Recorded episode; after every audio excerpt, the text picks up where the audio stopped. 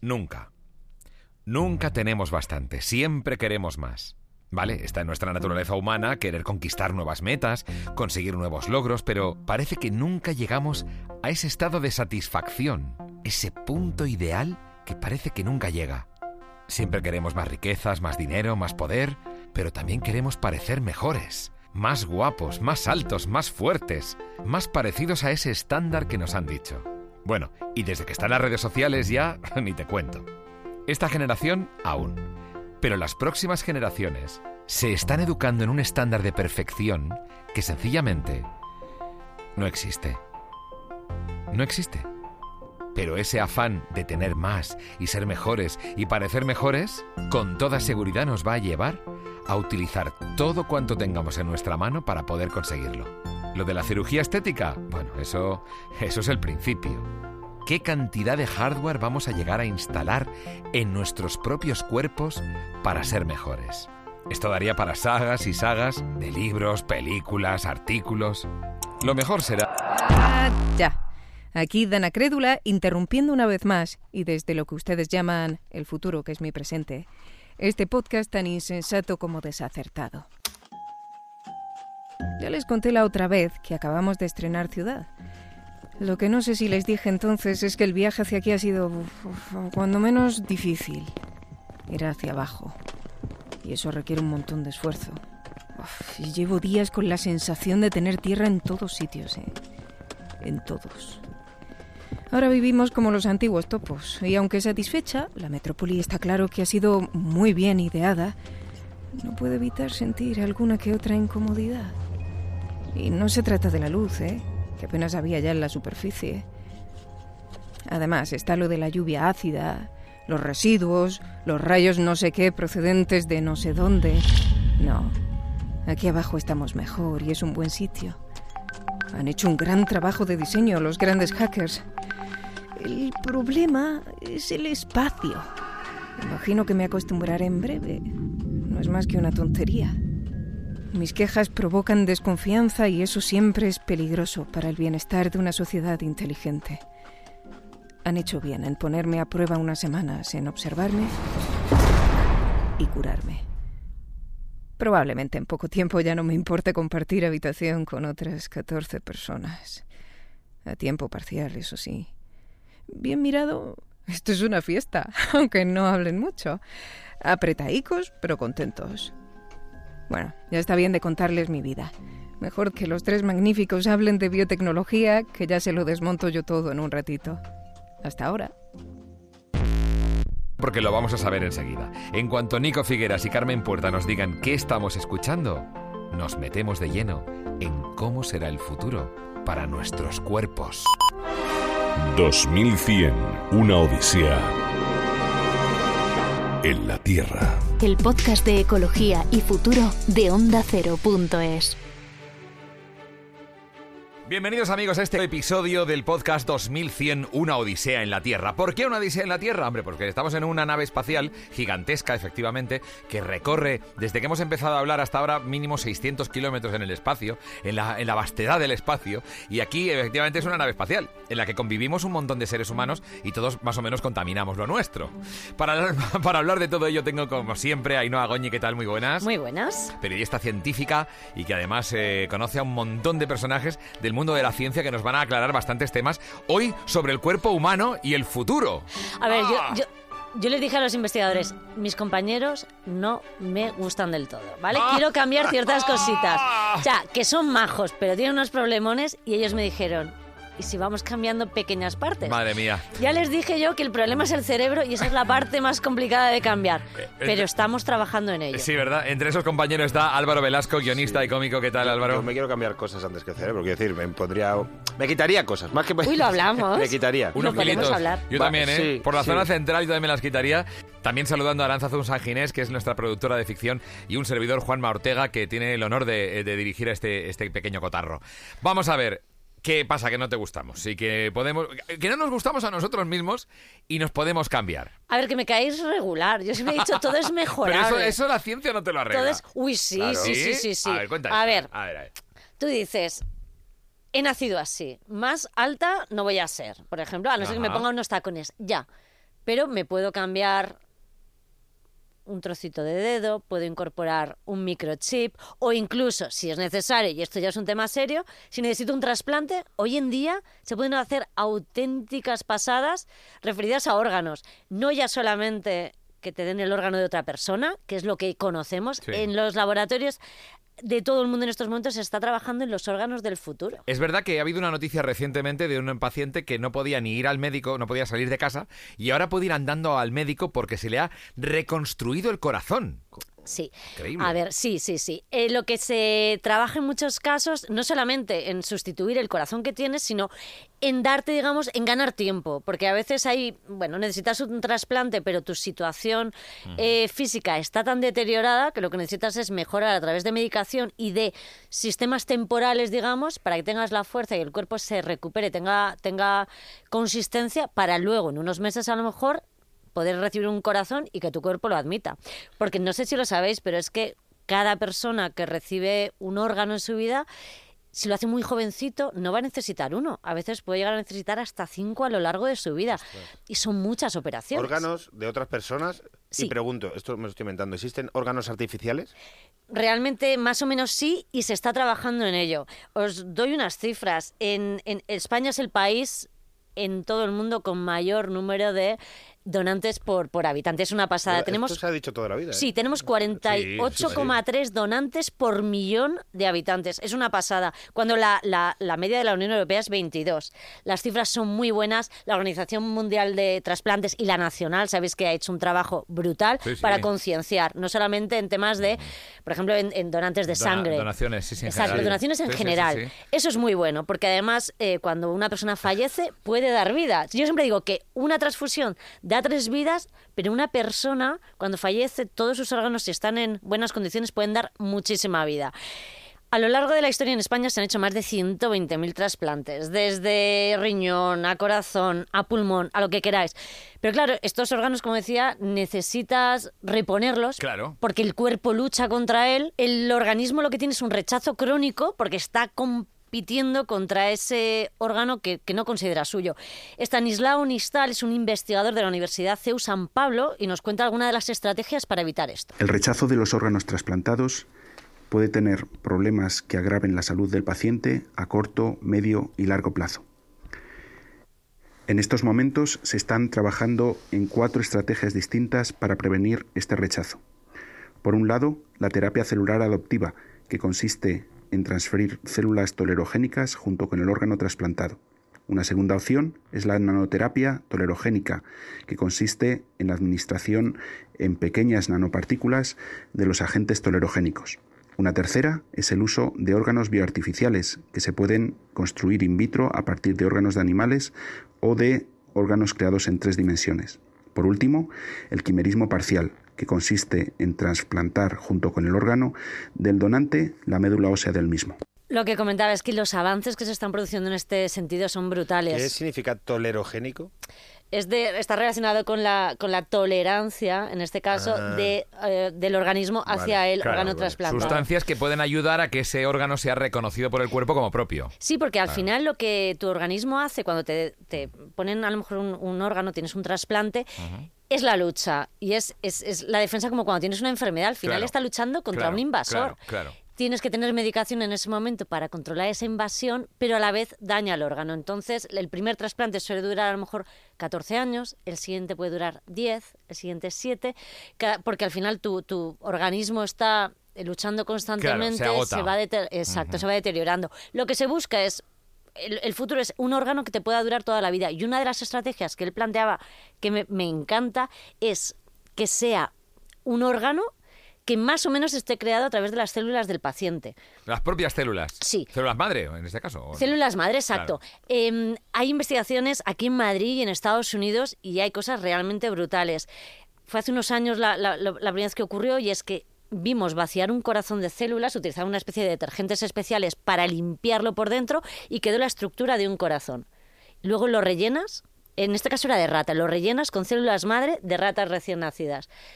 Empezó a regenerarse, eso sí, no del todo, pero a los cuatro días el corazón empezó a latir. No, qué Sí. fuerte. Pero parece ciencia ficción. Parece ciencia Parece, ficción. parece Frankenstein. Entonces- Estamos hablando de, la, de, la, de, la- de Claro. la- de la- de Frankenstein. ¿Tienes clásico. alguien muerto cuatro días hasta que ese corazón...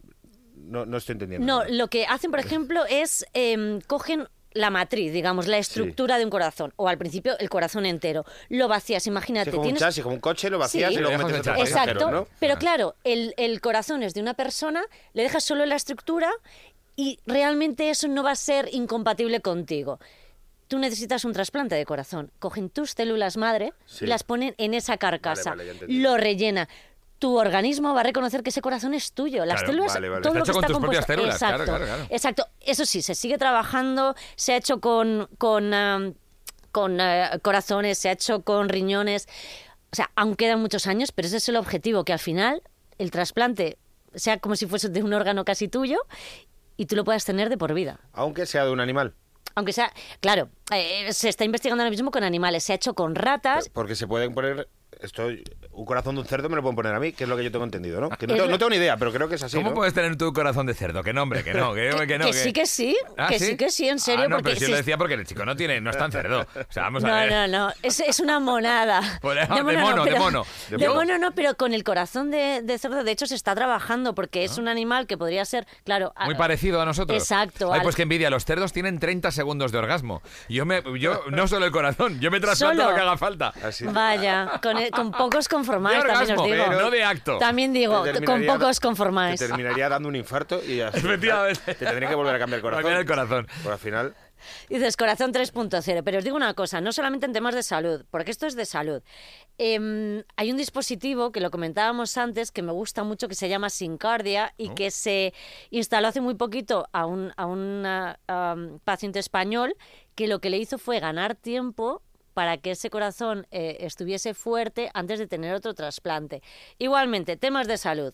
Es interesante, sobre todo si os quiero cambiar ciertas cosas. Pero si considero que necesitáis ayuda de verdad y necesitamos un avance extra, yo os planteo, os lo vais pensando, ¿eh? la, la idea que tomó Manel de Aguas, que es un cibor español muy especial. Cyborg. Sí, sí, sí. es Hay cibors cibor. en España. Hay cibors en Gente España. con puerto USB. Más o menos. De hecho, este es un poquito más avanzado. Le oímos. Pues desde hace dos años que tengo instalado detrás de mi cabeza un órgano cibernético para percibir la presión atmosférica y esto lo percibo a través de pulsaciones a diferentes velocidades dentro de la cabeza. Dependiendo de la velocidad de las pulsaciones, pues percibo si la presión es más alta o más baja. Ahora mismo estoy trabajando en la continuación del proyecto que constará de dos aletas eh, que me implantaré al lado y lado de la cabeza y me permitirán percibir no solo la presión atmosférica sino también la temperatura y la humedad a través de sonido que viajará a través del hueso. Por lo tanto la atmósfera sonará dentro de mi cabeza y esto me permitirá una conexión más profunda con el tiempo o el clima del lugar en el que estoy. Una serie que a mí me ha flipado mucho es una que se llama Years and Years Years. and me ha Years, sí. flipado mucho. Y hay una trama de un- una, una niña que, se hace esto y, me, y, Y vive eternamente, o algo así. Es una, es un- es una cosa, no quiero hacer mucho spoiler, pero va por ahí. Pero me pareció una locura Claro. y he escuchado esto que no sabía que lo iba a escuchar hoy y estoy un poco flipando. Es un tipo que se ha instalado un microchip en la cabeza. Para Sí. saber el tiempo que hace. Sí. Es, sí. que es una, es una locura, es que da miedo de verdad. A ver, todo viene además de una idea de otro artista también, porque hay muchos artistas que están en este mundo como para descubrir un poco más allá, porque al final lo que buscan es sentir Claro. y notar las cosas de otra forma, ¿no? Pero todo surgió por Neil Harbison, que es una- un artista eh, británico que nació con sin la posibilidad de ver los colores, veía el mundo Ah. en, en blanco y negro, en escala de grises, que es, imaginaos todo lo que se perdía. No, no, no, No, no, porque no. daltónico es que confundes los... Ah, es verdad, que cambias. En este caso es que veía la vida en blanco y negro. Imaginaos, para un artista perder toda una gama de colores. Está Como- siempre en los años 40. Exacto, exacto. Y No dices, es como ver la tele constantemente en los años 40. Hay muchos animales que les pasa eso, ¿no? Sí, exacto. Entonces él, pudiendo cambiarlo, lo que hizo fue colocarse una antena en la cabeza que lo que le hace es per- eh, le, le hace eh, notar vibraciones en función de la intensidad. Y el color. Exacto. Entonces Ah. él realmente percibe de una forma distinta. Evidentemente él ahora no ve el rojo, no ve los verdes o no ve los azules. Pero sabe que hay rojo, Exacto, claro. sabe, sabe qué color es el que está viendo y eso es muy importante, sobre todo, hombre, para cualquier persona, para, para notar el mundo que le rodea, pero especialmente para, para un artista no que pueda sentir. Qué bueno. Él, de hecho, fue la primera persona a la que le dejaron hacerse una fotografía para el pasaporte con esa antena. Tuvo que, re- que recibir muchísimo apoyo de muchísima gente conocida que mandaron cartas al gobierno Porque es británico. una parte de su cuerpo, ¿no? Exacto. Ahora lo consideran una parte de su cuerpo, entonces es un cyborg, ¿no? Qué bueno. Pero De- yo, yo esto veo una cosa, porque cuando veía la serie esta, en plan, tú te in- instalas un microchip Sí. y si se te rompe, se falla o no puedes mantener... Claro, eso que vas al taller tú mantener- mismo. Claro. En tu caso, como Claro. me caes regular, te mando a la basura. No, pero, Ah, muy bien. ¿qué- Pero siempre al contenedor que toca, ¿eh? Al Eso- contenedor que toca, el es, el es parte orgánica. Es orgánico, sí. No, no, pero sí, lo que sí que se puede hacer es, es sustituir las piezas, porque, por ejemplo, Y si en el- de repente ya no tienes dinero... Ah, amigo. Es que es, es que es una, te quedas sin una versión 2.0. me Claro, el problema, eso va ligado íntimamente a la situación económica de las personas. ¿eh? Es que puede haber un, un gran salto, un gap entre los, los pudientes que podrán meterse los implantes y los que no, que nos quedaremos o se quedarán con el cuerpo que tienen. Sí, es cierto que en estos momentos eh, básicamente es, tiene una parte mm, artística, en este caso sí que la otra persona lo, dijo que el- su cambio es brutal a la hora de, de concebir el mundo, ¿no? Pero hay muchas empresas que lo hacen. Eh, la primera del mundo eh, que lo hizo fue una danesa y lo que te hacía era eh, inyectarte un pequeño, pequeño chip, tú tenías que, que elegirlo y con eso tú podías abrir la puerta de la, de la oficina, del edificio, a tu, tu propia oficina e incluso pedir pequeños servicios dentro del edificio. Sí, tú podías elegir implantártelo o no, porque al final esto es una opción Claro, sí, sí, personal, absolutamente, es tu cuerpo. pero era es Claro. muy pequeñito y se extraía fácil. Yo, de hecho, una periodista danesa eh, se lo instaló para probar y sí que es verdad que tiene poquita información, pero bueno, necesitas un, un lector, eso es evidente. Yo vi a uno que español eh, que abría el coche con un chip que tenía en el brazo. En el brazo. Sí, sí, sí, sí, sí, sí, claro. sí. Cambias de coche y hay que operarte, pero bueno, por lo Claro, menos, es que es el pequeño problema, es- ¿no? Pero os Es digo- como que el ser humano se puede quedar como desactualizado como los móviles. Exacto, te puedes desactualizar como un puñetero móvil. es- De todas maneras, locura. os digo una cosa, eso siempre se puede actualizar, pero es que el mundo va hacia allá. Todas las tecnologías que se están presentando en las últimas semanas, los últimos meses, van hacia eso. Todo esté integrado, que las máquinas te reconozcan, que a través de distintos parámetros tú cada vez tengas que utilizar menos objetos para hacer las cosas. No todo implantado, ¿vale? También hay distintos dispositivos, digamos, accesorios o sistemas que te reconocen la cara, te van a abrir las puertas en los aeropuertos. Ya se está probando en la T4 De- sí, este tipo de cierto. ¿En puertas. Madrid? Exacto, Cierto. sí, para que tú Ah, accedas al embarque. Y tienes Exacto. que quedarte muy fijamente. Yo otro día estuve mucho rato. Sabes que muy tú te mueves mucho, no sí, te digo yo siempre, te quieres estar Iba quieto. con prisa, me Ah. ponía nervioso y tienes que ponerte con la cara. con Sensor el- biométrico para Sí. que realmente comprueben que eres tú. Sí, sí. De todas maneras, os digo una cosa, hay muchísimas razones y Manel de Aguas, que además luego os cuento, pero está a punto de hacer una segunda fase de, de- de- de este tipo de aparatos. Bueno, pues eh, yo no le doy tanta importancia, por ejemplo, al hecho de que estos órganos que estoy añadiendo son tecnológicos, sino que le doy más importancia al hecho de que estos órganos pues no son tradicionales eh, de la especie en la que he nacido. Y es por eso que prefiero eh, definirme con el término transespecie que con el término cyborg, porque el término transespecie eh, tiene menos contenido tecnológico que el término cyborg y justamente es un término que hace referencia a eso, a alguien que ha añadido órganos y sentidos que no son tradicionales en su especie. Os digo una cosa, ya tenemos el siguiente paso, Sí. me lo ha superado Manel, y es eh, son unas aletas que se va a instalar para notar no solamente lo que decía, sino también la humedad y la temperatura que le rodea. Y Sí, así- Yo estoy buscando en internet, quiero ver a este tipo. Bueno, es brutal, tiene unas aletas estupendas, va a tenerlas en breve detrás de las orejas, pero ya tiene el siguiente paso pensado y es precioso porque está muy relacionado con el cambio climático. Él dice que la Tierra, como sabemos, está en destrucción, está está un sufriendo momento crítico. y los pueblos están sufriendo, ¿vale? Pues él lo que quiere es que su siguiente paso sea algún tipo de tecnología que le ayude a conectarse más con la Tierra, porque él cree que si los humanos tuviésemos la capacidad de notar el dolor, el deshielo del- de los polos, Claro. cómo está afectando, es. seríamos más conscientes de hecho y lucharíamos contra ello. Eso será su siguiente desarrollo Buenísima tecnológico. idea, me parece definitivo. Pues muy Así bien. que nada mejor que conectarse a la naturaleza a través de la tecnología. De verdad, ¿eh? Menudo- Me personaje, ¿eh? Todo, un- todo un reto, desde luego. Oye, 23 años, imaginaros toda la tecnología que podrá empezar a instalarse en los próximos años. Bueno. y se ha teñido el pelo de azul. Esto, Eso para ya mí, para darle, eh, me parece lo peor. para darle armonía a todo esto. Bueno, eh, no queremos irnos hoy. eh, em, el tema me parece apasionante. Creo que tendremos que volver a él, Ainhoa, si os parece bien. Pero antes, recordad que tenemos pendiente el resolver algunas de las dudas que nos mandan los oyentes. Los oyentes tienen preguntas y nos quieren hacer algunas. Vamos a ver si las contestamos. Venga.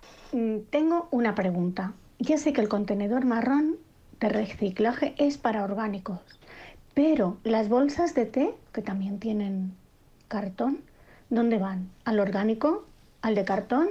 ¿Al de las grapas? ¿De envases? Madre mía. Si es que hay tantas dudas con el tema del reciclaje que teníamos que hacer especiales para esto. A ver, eh, cuando son cositas muy pequeñas también se puede solucionar, porque tú al final la parte del cartón que se suelta en la... A mí al menos me suelta siempre que hago un té. sí, a mí también. Eso se puede soltar sí, y es muy fácil. Sí. El resto es orgánico, porque además las, las bolsitas de hoy en día están preparadas para que las puedas arrojar sin ningún problema al contenedor marrón, que recordamos que es el de orgánicos, que está instalado en casi todas las zonas de las ciudades y hay que buscarlo, porque además realmente es una parte que es muy fácil de reciclar y que hay que trabajar para ello. Entonces, bueno, y la grapa, te digo una cosa, siempre se puede eliminar, pero hoy en día hay muy pocos que mantengan la grapa. Yo Ya, creo que la mayoría ya mantienen. un pegamento, sí, una cosa exacto, así, sí. mantienen ya el cartón, Sí, entonces correcto. se puede, se estira, se arranca y se deja la bolsita a otro lado.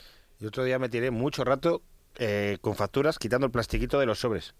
De un- del primer programa que hablamos de ello. Sí, y sí, sí, sí, sí. Un ratito Obsesión, quitando plastiquito sí. para tirarlo a... Bueno, y, la- y las grapas, que sigue habiendo un montón de grapas en cada vez que... gra- te- te- ¿Le, le grapa usted lo de la, eh, lo de la visa? Que, Metal no, metal no. Déjeme, déjeme. Ayer eh, eh, lleva a pasar el coche de TV. No quiero copia de... Claro. de- el tío me hizo la copia y me lo grapó. Y era en plan, mira, no me voy a poner verde, pero no quería ni copia ni Que no grapa. quiero copiar. Claro. Eh, Mándamelo por pasa- mail. Claro, ya está. Interrupción, me toca. A ver por dónde empezamos. Mm. Aviso y desmentido número 4. Verano de 2100. Diciembre. Díganme, ¿han oído hablar de la microbiota? Seguro que sí. De esto sabemos ya desde hace más de un siglo, creo. Si no, ya se lo cuento yo. La microbiota son unos bichillos muy pequeños que tenemos dentro de nuestro cuerpo y nos ayudan a mantenerlo todo más o menos bajo control. Bueno, pues a la microbiota añádanle ahora otra comunidad de bichillos, pero esta vez tecnológicos. La microbiota. Ahora nos la inyectan al nacer. Después basta con los chutes periódicos de los que les hablaba el otro día para mantenerse a tono, alterar funcionalidades. Bueno, pues uno de estos biochips de la microbiota es el responsable de controlar el crecimiento de la población. Vamos, de que haya comida para todos. Se lo explico, que para mí es muy evidente, pero ustedes es la primera vez que lo oyen.